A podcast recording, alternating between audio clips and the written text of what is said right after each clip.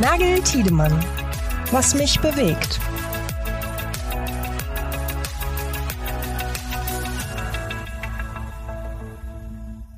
Es ist Freitag, es ist wieder Zeit für ein neues, was mich bewegt. Endlich. Äh, ich begrüße an meiner Seite Pascal. Guten Morgen. Hi, guten Morgen, Janik. Ja, wir sind wieder auf Sendung, nachdem wir letzte Woche eine kleine Pause mit Was mich bewegt hatten. Dafür hatten wir aber äh, einen guten Ersatz und wir hatten ja letzte Woche eine mhm. tolle, spannende Folge mit unserer letzten Gästin Luise Müller-Hochstede. Das war ein, ein spannendes, sehr abwechslungsreiches Gespräch, einer, einer sehr abwechslungsreichen Karriere, oder? Ja, absolut. Ich habe das ja ähm, auch zu zu ihr selbst schon gesagt, ähm, aber an der Stelle hier auch nochmal für alle, die, die die Folge vielleicht nicht gehört haben, da gerne mal reinhören möchten. Ich, ich liebe ja diese, diese Werdegänge, die so völlig unvorhersehbar sind, ja, wo man irgendwie sich so diesen Lebenslauf anguckt und, und sich dann auf dem, ja, von außen denkt, wie kommt man denn jetzt zum Teufel von da nach da und dann nach da und dann nach da? Ja, und wenn man sich dann so drüber unterhält, dann merkt man natürlich auf der einen Seite spielt der Faktor Glück und Zufall in wahrscheinlich jeder Karriere einfach eine viel größere Rolle, als man das oft so denken mag. Aber auf der anderen Seite merkt man dann schon auch regelmäßig einfach so einen roten Faden, so wie jemand tickt und warum jemand dann vielleicht die eine äh, berufliche Herausforderung nach der anderen wählt, die auf den ersten Blick vielleicht gar nicht so viel miteinander zu tun haben, sich aber so aus der Persönlichkeit dann ja schon raus ergeben. Das, das finde ich einfach super spannend und das ist bei ihr auch, ähm, ja, finde ich ganz, ganz plakativ. So. Hm, ja, spannend ist ja bei ihr, das hast du ja gerade schon angedeutet, dass sie jetzt in der Autoindustrie unterwegs ist, äh, Catena X Vorstand, Vorstandsmitglied ist, mhm. ähm, also wirklich eine, eine, eine wichtige Position in, innerhalb der, der Industrie einnimmt, aber angefangen hat in der, in der Kunstszene, als, selbst als Schauspielerin angefangen hat, äh, Kunstgeschichte, äh, soweit ich mich erinnere, studiert hat. Mhm. Ähm, und äh, wirklich in einem ganz anderen Bereich äh, unterwegs war und äh, total interessant, wie sich dann so ein Lebensweg dann entwickelt und in, wo es dann am Ende landen kann und wie gesagt, wer weiß, wo es jetzt, wo es für sie weitergeht. Äh, das ist natürlich ist ja auch noch ein, ein junger Mensch und da kann, kann sich ja noch viel entwickeln. Also total, total spannend. Wieder so ein Lebensweg. Ja, spannende Folge. Gern mal reinhören. Auf jeden Fall. Ja, Pascal, dann lass uns doch einfach mal reinsteigen in die Themen, die uns diese Woche so bewegt haben. Äh, was hast du uns denn mitgebracht?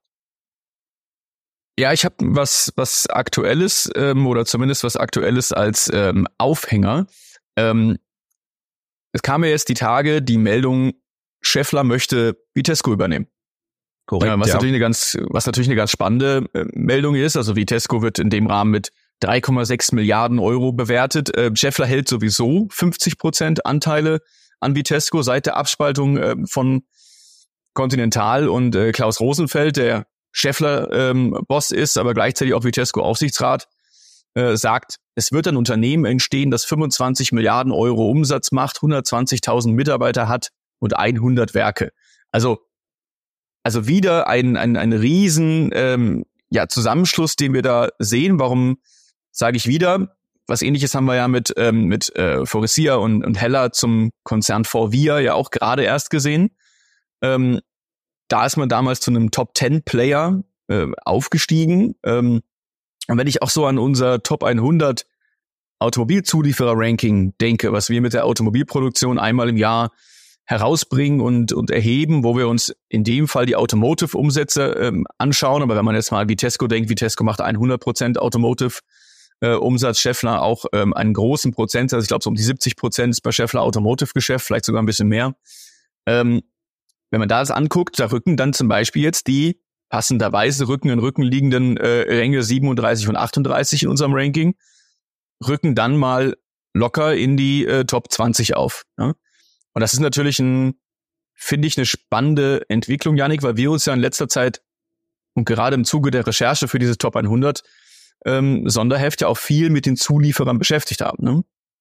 Ja, absolut. Also wir haben uns ja ähm, nicht nur was die was das Top 100 angeht, äh, mit den Zulieferern beschäftigt, sondern ja auch ähm, im Blick auf die, die IT-Strategien der Zulieferer in unserem Sonderheft viel mit den, mit den Zulieferern äh, beschäftigt und ähm, was ich, was ich dabei interessant finde, und das passt eigentlich so ein bisschen in, zu dieser Meldung, ähm, dass wir natürlich gerade bei den Zulieferern momentan sehen, dass sich da einiges an Konsolidierung ja auch äh, breit macht. Also ähm, denn der Wandel der Branche, der momentan oder der schon seit langem im Gange ist, wurde ja von vielen Experten auch so ein bisschen prognostiziert, dass sich da in diesem Zuge auch äh, viele Unternehmen wahrscheinlich auch zusammentun werden. Einige werden es nicht überleben, andere werden zusammengehen. Und das ist jetzt wieder eine dieser Phänomene, dieser Resultate dieser, dieses Wandels, äh, dass jetzt äh, so große Zulieferer, ähm, also Scheffler in, in erster Linie, äh, jetzt einen etwas kleineren Zulieferer, der sich ja gerade sozusagen erst, und das, da muss man ja ganz klar, wenn man so auf Unternehmensgeschichten schaut, äh, und Zeiträume schaut, dann muss man ja sagen, dass das Vitesco gerade erst von Continental abgespalten wurde, wenn man mal so will. Ja. Äh, und wir ja natürlich jetzt auch ganz viel auch äh, mit Thomas Bruck, dem CIO, auch in Gesprächen waren und Interviews geführt haben und er uns davon erzählt hat, welche Herausforderungen äh, auch gerade auf die IT zugekommen sind, was den, was den Carve-out äh, im Zuge dieses Spin-offs ähm, der IT äh, gestellt haben. Und ähm, ja, das wird natürlich jetzt absolut spannend zu sehen, auch gerade für uns aus der, auch ein bisschen aus der IT-Sicht, jetzt wenn wir für Automotive IT sprechen, ähm, was, was kommt dann da jetzt wieder auf, auf einen Zulieferer, auf ein Unternehmen wie Vitesco zu, die sich jetzt gerade sozusagen unabhängig gemacht haben und auf eigenen Füßen stehen und jetzt sozusagen wieder in ein anderes Konstrukt hinein müssen. Also diesen, diesen Fall hatten wir, soweit ich mich erinnern kann, auch noch nicht, in, zumindest nicht in unserer Zeit, in der wir jetzt bislang über die Automobilindustrie besprechen dass wir sozusagen erstmal ein Spin-off haben und das Spin-off wird jetzt wieder reintegriert in ein anderes Unternehmen, was ja äh, in ähnliche Dimensionen wie Continental, äh, Continental sich bewegt. Äh, also das noch nicht ganz, noch nicht ganz, nicht ganz, nicht ganz, aber so von der Bedeutung für die deutsche äh, Zuliefererindustrie sicherlich Schaeffler zu den Top 5 gehört. Äh, und von daher äh, schon schon echt spannend, äh, was da jetzt in Zukunft äh, äh, darauf auf vor allem natürlich auch Vitesco zukommt, auf die Mitarbeiter, äh, da bin ich ganz gespannt eigentlich jetzt schon auf die, auf die Gespräche, äh, die wir da jetzt führen werden. Ja, absolut. Und du hast es gerade gesagt, und das ist auch so ein bisschen das, worauf ich ähm, überhaupt jetzt mit der Meldung als aktuellen Aufhänger, aber auch dann in der Diskussion mit dir, Yannick, und natürlich auch gerne mit all unseren Zuhörerinnen und Zuhörern, da würde mich die Meinung auch mal interessieren, weil ähm, du hast es gerade schon ein bisschen angedeutet. Wir, wir stoßen natürlich in letzter Zeit immer sehr, sehr viel auch auf, auf Diskussionen rund um die Zuliefererlandschaft in, in Deutschland. Und ich finde eine, eine Aussage, die auch ähm, Felix Morge von Roland Berger ähm, mir gegenüber im Interview nochmal getätigt hat, ist, wir reden eigentlich nicht von einer Krise der Autoindustrie, wir reden von einer Krise der Zulieferer. Äh, äh. Ähm, also da ganz plakativ gesagt, die Autohersteller haben in all dem, was momentan schwierig ist, wirklich noch die geringsten Probleme. Man kann Kosten weitergeben, man kann Kosten sozusagen die Lieferkette irgendwo auch runtergeben, man kann Kosten natürlich auch in Richtung Richtung der Endkunden irgendwo auch ähm, äh, hier da abwälzen. Einige Unternehmen, gerade die großen Premium-Hersteller, ähm, aber das, das wissen wir, die Meldungen sind bekannt, ähm, machen zum Teil Rekord, äh, Rekordgewinne, weil man da ganz plötzlich natürlich mit ganz anderen ja, fehlende Rabatte, man kann ähm, gerade im Premium-Segment auch das ein oder andere an die Kunden abgeben. Zulieferer haben diese Möglichkeit in der Regel nicht. Ja, das heißt, die haben natürlich, die spüren einfach einen massiven und krassen Kostendruck können den in der Regel aber nicht weitergeben. Ja, und da gibt's natürlich auch zum Teil erhalten Zulieferer manchmal auch irgendwie Kostenunterstützung, vielleicht auch von den Herstellern. Man einigt sich dann auf Einmalzahlung vielleicht. Also das ist dann auch, wenn die Krisen länger anhalten, dann auch irgendwie schnell aufgebraucht. Also und Janik, äh, ich, wir haben ja auch noch mal so das ein oder andere Gespräch auch geführt, wo man dann uns gegenüber auch noch mal auf Zuliefererseite nochmal deutlich gemacht hat, ja, das Geschäftsgebaren auf OEM-Seite, das ist jetzt auch nicht gerade irgendwie an, nicht gerade viel einfacher oder oder ähm, partnerschaftlicher geworden in den letzten Jahren oder deutlicher auf Augenhöhe geworden in den letzten Jahren, sondern da, da ist so das Geschäft schon auch weiterhin hart und die Zulieferer wird es halt besonders stark treffen. Und da, ja. da ist natürlich, da kann kritische Größe natürlich, natürlich helfen. Und deswegen jetzt Fall. auch nicht ganz, nicht ganz zufällig wahrscheinlich, dass wir in der aktuellen Phase jetzt auch, ich habe es vorhin schon gesagt, ähm, nur kurz nach der, nach der Gründung von Forvia jetzt ein, ein ähnliches Konstrukt sehen, ähnliche große Zulieferer, ähm, die da nochmal zusammengehen, weil sicherlich eine Konsolidierung im Markt, das sagt Felix Morge von Roland Berger zum Beispiel auch, ähm, seiner Ansicht nach vor allem auch dadurch kommt, dass sich wahrscheinlich OEMs auf einige wenige Zulieferer in Zukunft auch konzentrieren werden. Also die klassische Kon Konsolidierung, die, die die entsprechende, das entsprechende Portfolio haben, die entsprechende Größe haben, ähm, er sieht vor allem kleinere, mittlere Zulieferer da wirklich gefährdet in den nächsten Jahren. Da wird es zur Konsolidierung kommen. Wenn man kritische Größe hat, sieht natürlich die, die Welt ein bisschen anders aus. Ne? Und natürlich auch, und das kommt natürlich dazu, und gerade jetzt im Blick auf diesen Zusammenschluss zwischen Scheffler und Vitesco, die neuen Technologien, die neuen Antriebstechnologien, äh, die in den Fokus rücken. Ähm, da geht es ja darum, auch Expertise auch für die Zulieferer, äh, auch für die Hersteller zu bekommen, ähm, die richtigen, äh, die richtigen Produkte, die richtigen Komponenten zu bekommen, gerade in diesen neuen Technologiefeldern. Da sprechen wir natürlich von Elektromobilität, aber eben auch im Bereich Software. Ähm, da gehen wir wieder in einen, auch in einen ganz anderen Themenbereich, wo vielleicht die klassischen Zulieferer sind zwar auch unterwegs, aber natürlich nicht so stark vertreten wie, wie äh, Tech-Player und so weiter. Aber gerade das, die neuen Geschäftsfelder, da kommt es natürlich darauf an, dass man, dass man zum einen die Expertise hat und das holt sich Scheffler sicherlich mit Vitesco jetzt auch verstärkt noch ins Haus. Ähm, aber auf der anderen Seite eben auch die, die Kraft hat ähm, und, und den Markt, die Marktrelevanz zu haben, in diesem Spiel mitzuspielen, in dem ja viel mehr Player dazukommen. Wir haben jetzt äh, nicht nur, nicht nur deutsche Zulieferer, die sich jahrzehntelang eigentlich auf ein, auf ein, ein Geschäft verlassen konnten mit den, mit den Herstellern, das war eigentlich geregelt. Äh, das war, da, da gab es keine großen Veränderungen mehr. Aber jetzt mit den neuen, vor allem mit den neuen Antriebstechnologien und den neuen Technologien im Auto kommen natürlich viel, viel mehr Akteure weltweit dazu, aus China, aus den USA, ähm, aus anderen Ländern. Also die, Konkurrenz wird ja viel größer und äh, das Marktumfeld wird viel, viel komplizierter und herausfordernder. Zumal ja jetzt auch momentan äh, mit den, mit den wirtschaftlichen Krisen und all den geopolitischen Verwerfungen, die wir jetzt gerade momentan wieder sehen, äh, was, äh, was passiert äh, im Nahen Osten, was passiert in der Ukraine, ähm, das sind alles äh, Unsicherheitsfaktoren und, und Schwierigkeiten, die da auf die Zulieferer zukommen. Und da ist es sicherlich, denke ich mal, der richtige Weg, sich da äh, gemeinsam aufzustellen. Also ich bin, bin sehr gespannt, was sich da, was sich da in Zukunft noch entwickeln wird. Ja, ich auch. Ähm, wir werden das natürlich jetzt, du hast es gesagt, weiter beobachten. Ich freue mich auch auf das nächste Interview mit Thomas Buck. Ähm, was er jetzt da, ob er jetzt schnaufen wird oder nicht, das, äh, das werden wir dann mal, das, das werden wir dann mal äh, sehen. Hören wir dann, ja. Ähm, das hören wir, das hören wir dann. Ähm, und ich habe es gerade schon gesagt, äh, wir freuen uns natürlich auch, wenn wir mit unseren Zuhörerinnen und Zuhörern gemeinsam diskutieren. Vielleicht stößt man ja gerade auf LinkedIn ähm, auf unserem Podcast und da vielleicht natürlich mal zu kommentieren, wie man die Lage der Zulieferer momentan wahrnimmt und ob das, was Scheffler und Vitesco äh, gerade im Zusammenschluss machen, ja, vielversprechend erscheint. Mhm. Aber Janik, was für ein Thema hast du denn dabei? Ja, wir haben ja jetzt gerade eben schon so ein bisschen auch über das Thema Kosten gesprochen und wie kann man eigentlich in Zukunft auch äh, überhaupt Geld verdienen und wie, wie können sich die Zulieferer auf, aufstellen, dass sie weiterhin profitabel bleiben oder auch ihre, ihre Umsätze weiterhin in, in gute Fahrwasser bringen. Und das äh, äh touchiert auch so ein bisschen mein Thema, was ich mitgebracht habe. Ich habe wieder einen neuen Input aus unserem Mobility Services Report gesprochen, äh, mitgebracht. Ja. Wir haben ja in einer letzten Folge schon mal so ein bisschen über die Konsolidierungstendenzen Tendenzen in ja. der Mobilitätsbranche äh, gesprochen. Immer mehr Autohersteller ziehen sich aus dem, aus dem Business mit Shared Mobility zurück, weil äh, einfach viele ganz schlichtweg fe festgestellt haben, und äh, das, das wissen ja eigentlich auch alle, dass mit dem, dass sich mit vielen Diensten, vor allem im Bereich Carsharing, Fahrdienstvermittlung, wenn man sie singulär betrachtet, äh, einfach kein Geld verdienen lässt. Das ist so ein bisschen die, die Quintessenz und auch so ein bisschen der Hauptgrund und der, der einfache, der naheliegende Grund, äh, warum sich viele, viele Hersteller wie Volkswagen, Mercedes, BMW wieder aus dem, aus diesem Business verstärkt zurückziehen. Mhm. Wir haben andere wie Stellantis äh, oder auch Renault zum Beispiel, die wieder mehr reingehen in das Thema, ähm, die da durchaus einen, einen großen äh, Profit Pool weiterhin sehen. Aus meiner Perspektive immer noch immer noch das, das richtige Vorgehen, sich auch in diesem Bereich äh, zu diversifizieren und auch dort das Portfolio äh, zu haben.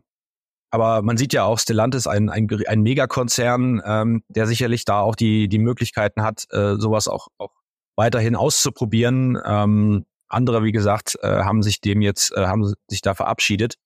Ähm, aber was so ein bisschen äh, die Frage ist, die ich jetzt hier auch heute mitgebracht habe, wie lässt sich denn eigentlich in Zukunft überhaupt Geld verdienen mit Mobilität? Also mit vor allem mit neuer Mobilität. Wir haben natürlich auf der einen Seite das das Geschäftsmodell, das klassische Geschäftsmodell des Autoverkaufs, des Autobesitzes natürlich auch, das, was die Hersteller jetzt wieder verstärkt in den Fokus rücken, auch mit ihren hey. neuen Portfolio an Elektroautos. Äh, da geht es natürlich in erster Linie wieder darum, Autos abzusetzen äh, und möglichst viele Elektroautos jetzt auf die Straße zu bringen. Da sieht man ganz klar, dass die, die OEMs wieder auf ihr ihre in ihre vertrauten Gefilde zurückkehren und sagen, hier ähm, der Auto, äh, Autoverkauf, das ist wieder das, was wir vor allem forcieren wollen äh, und wir ziehen uns eher aus dem Bereich der, der Shared Mobility zurück.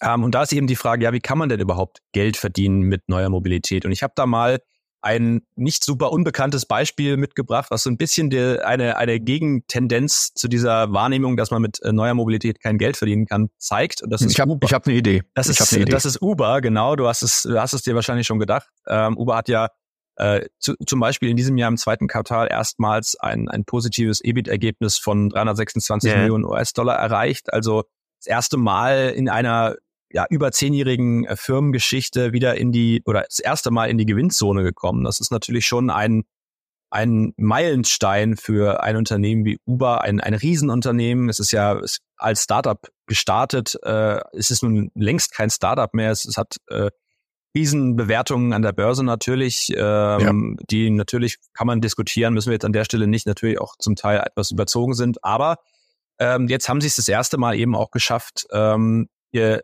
Gewinne einzufahren. Sie haben massiv auch Umsatz gesteigert, äh, vor allem in den Bereichen äh, Mobility, also das ist ja schon mal das, das Kerngeschäft, aber eben auch im Bereich der Delivery, also im Bereich Lieferdiensten. Uber Eats ist ein Beispiel, ähm, äh, wo jetzt äh, gerade in der Corona-Phase Uber sehr stark investiert hat, ähm, auch in ganz klassische Essenslieferungen. Das Thema Fracht, Uber Freight ist auch ein, ein, ein Thema, was ähm, der, der CEO Dara Khoshavi, ich, jedes Mal muss ich äh, leider passen, wie man den, den Herrn ausspricht, aber ähm, der hat auf jeden Fall darauf gesetzt, ähm, dass man sich eben diversifiziert, was das Portfolio angeht. Also das ist ähm, das ist eigentlich das, was auch so ein bisschen äh, ähm, die Quintessenz des Ganzen ist. Also es geht nicht mehr allein darum zu sagen, neue Mobilität ist das Einzige, was ich als, als Mobility Provider oder als Anbieter anbiete, mhm. sondern eben auch eine Art Ökosystem aufbaue, wo ich sage, ich habe verschiedene Dienstleistungen, die zu meinem Geschäft beitragen. Also im Falle von Uber ist es eben Transportdienstleistungen, äh, Lieferdienstleistungen. Ähm, und Uber hat es auch äh, mittlerweile umgesetzt, dass man eine Art, äh, so eine Art ja, Ökosystem aufbaut. Es gibt Uber One, das, da kann man eine, eine Mitgliedschaft äh, erwerben äh, und dann sozusagen innerhalb einer, ja, eines Ökosystems eben auf verschiedene Dienstleistungen zurückgreifen. Ähm, die geht auch sehr stark in den Bereich äh, Advertising, also ist äh, das Erstellen von Werbespots, das trägt ebenfalls zum, zum Umsatzwachstum bei. Ähm, und das ist eben eine ganz, ganz spannende, und das ist auch Teil des, des Mobility Services Report, eine Analyse dazu, wie diese Value Creation Strategie von Uber aussieht.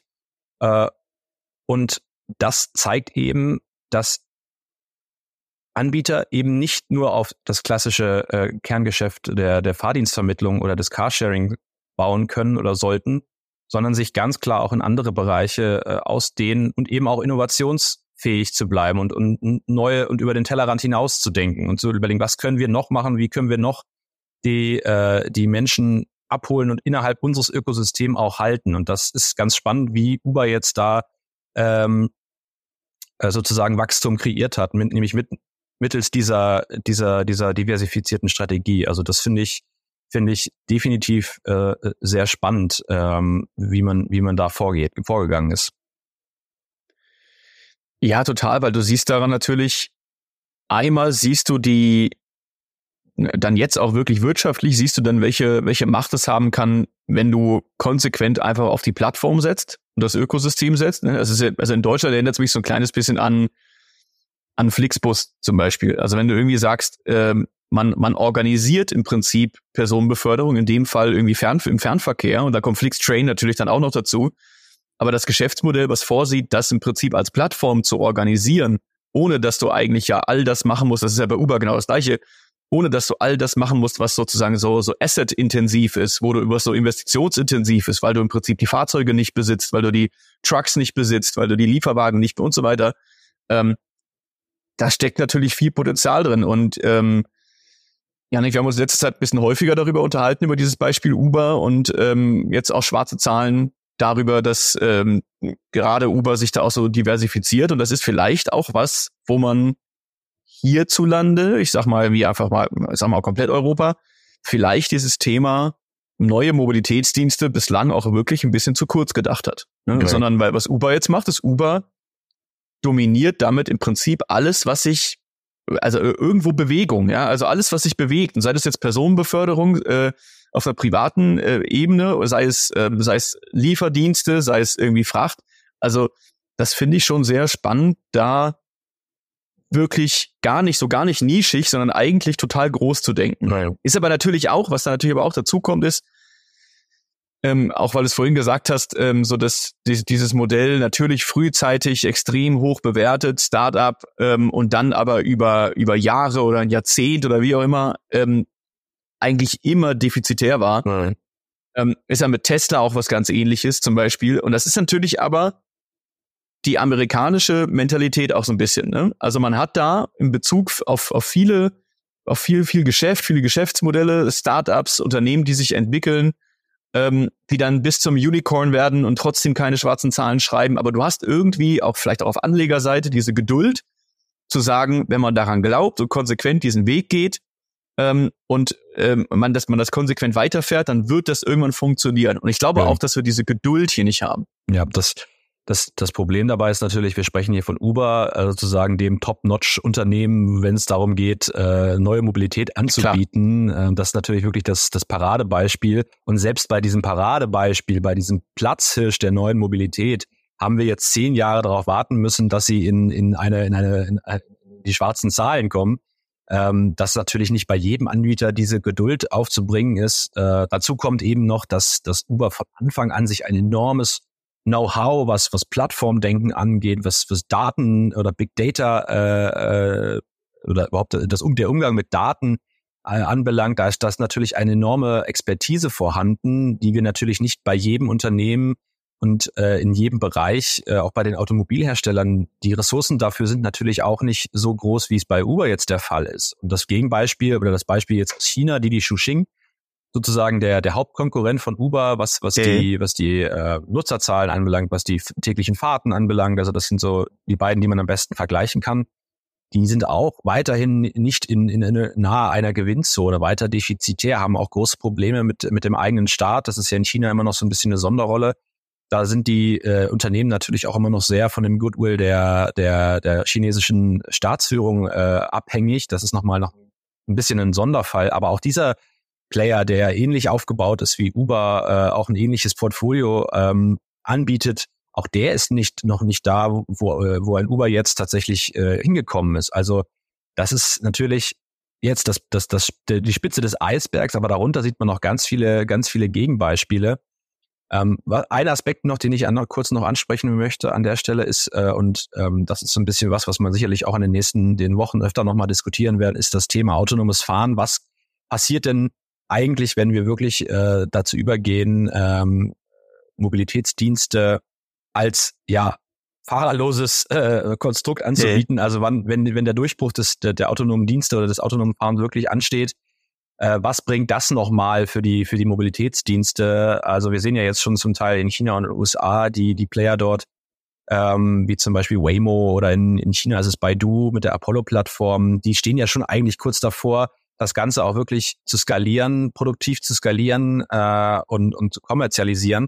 Und wenn das noch ansteht und wenn wir keine Fahrer mehr in den Fahrzeugflotten und so haben, dann ist natürlich nochmal die Frage, was hat das für eine Auswirkung auf die Kosten und am Ende natürlich dann auch auf die Gewinne und was für neue Geschäftsmodelle kommen da noch dazu, was kann man alles in so einem, in so einem fahrerlosen Taxi noch anbieten. Also das ist ja nochmal eine Welt, die dann, die jetzt in den nächsten Mhm. Jahren noch dazukommen wird, die das Ganze nochmal ein bisschen durcheinander bringen wird. Da sind wir jetzt noch nicht, äh, vor allem in Europa nicht. Ähm, äh, aber ganz klar steht für mich äh, unter der, unterm Strich, man muss sich als Mobilitätsdienstleister, egal ob man jetzt Autohersteller, ob man reiner Provider ist, ob man Tech-Player ist, man muss sich da breit aufstellen, man muss weiter innovieren, man muss weiter den Kunden da auch in den Blick bekommen und zu sehen, was will der eigentlich und wie kann ich den an verschiedenen Stellen in der in dieser Journey auch abholen. Ähm, das ist, glaube ich, äh, das ist, glaube ich, der entscheidende Erfolgsfaktor äh, und technologisch gesehen eben auf der anderen Seite, was passiert beim autonomen Fahren und was kann das nochmal für einen Boost bringen. Also super spannend, was da, was sich da entwickelt. Ja, auf jeden Fall. Vielleicht, äh, du hast es schon gesagt, vielleicht nehmen wir ja beim nächsten Mal einfach das Thema autonomes Fahren nochmal auf. Da kann man auch über vieles sprechen. Ähm, Das schauen aber wir mal. Wir, wollen, wir, wollen es natürlich jetzt hier noch nicht verraten, was ich als nächstes Mal Nein, als Thema das, wissen wir ja, das wissen wir ja auch noch selber noch nicht, worüber wir das nächste Mal sprechen. Das Richtig. ist ja, das ist ja der, das ist ja der Deal. Ja, Yannick, ähm, danke dir erstmal. Das ist, so kann man doch irgendwie in den Freitag äh, starten. Ähm, ich habe es vorhin schon gesagt, wir freuen uns natürlich, wenn unsere Zuhörerinnen und Zuhörer mitdiskutieren. Ich glaube, wir haben Fall. zwei spannende Themen heute über über die Zukunft der Zulieferer, die schwierige Lage der Zulieferer gesprochen, ähm, genauso natürlich aber auch über das Thema Mobilitätsdienste. Da würde uns natürlich auch Ihre Meinung interessieren. Ähm, ja, warum wir vielleicht so einen Player in der Größenordnung ähm, in Europa nicht sehen, noch nicht sehen, vielleicht auch in Zukunft nicht sehen. Ähm, vielleicht ist da das Rennen auch schon mehr oder weniger entschieden. Da würde uns Ihre Meinung natürlich auch interessieren. Ähm, dann sage ich an dieser Stelle, schönen Restfreitag noch, schönes Wochenende. Janik, das wünsche ich dir, dir und das wünsche ich allen unseren Danke Zuhörerinnen dir. und Zuhörern. Auf Wiedersehen. Bis dann. Ciao. Nagel Tiedemann, ein Interview-Podcast von Automotive IT und Automobilproduktion. Alle Infos zur Folge in den Show Notes. Weitere Episoden überall, wo es Podcasts gibt.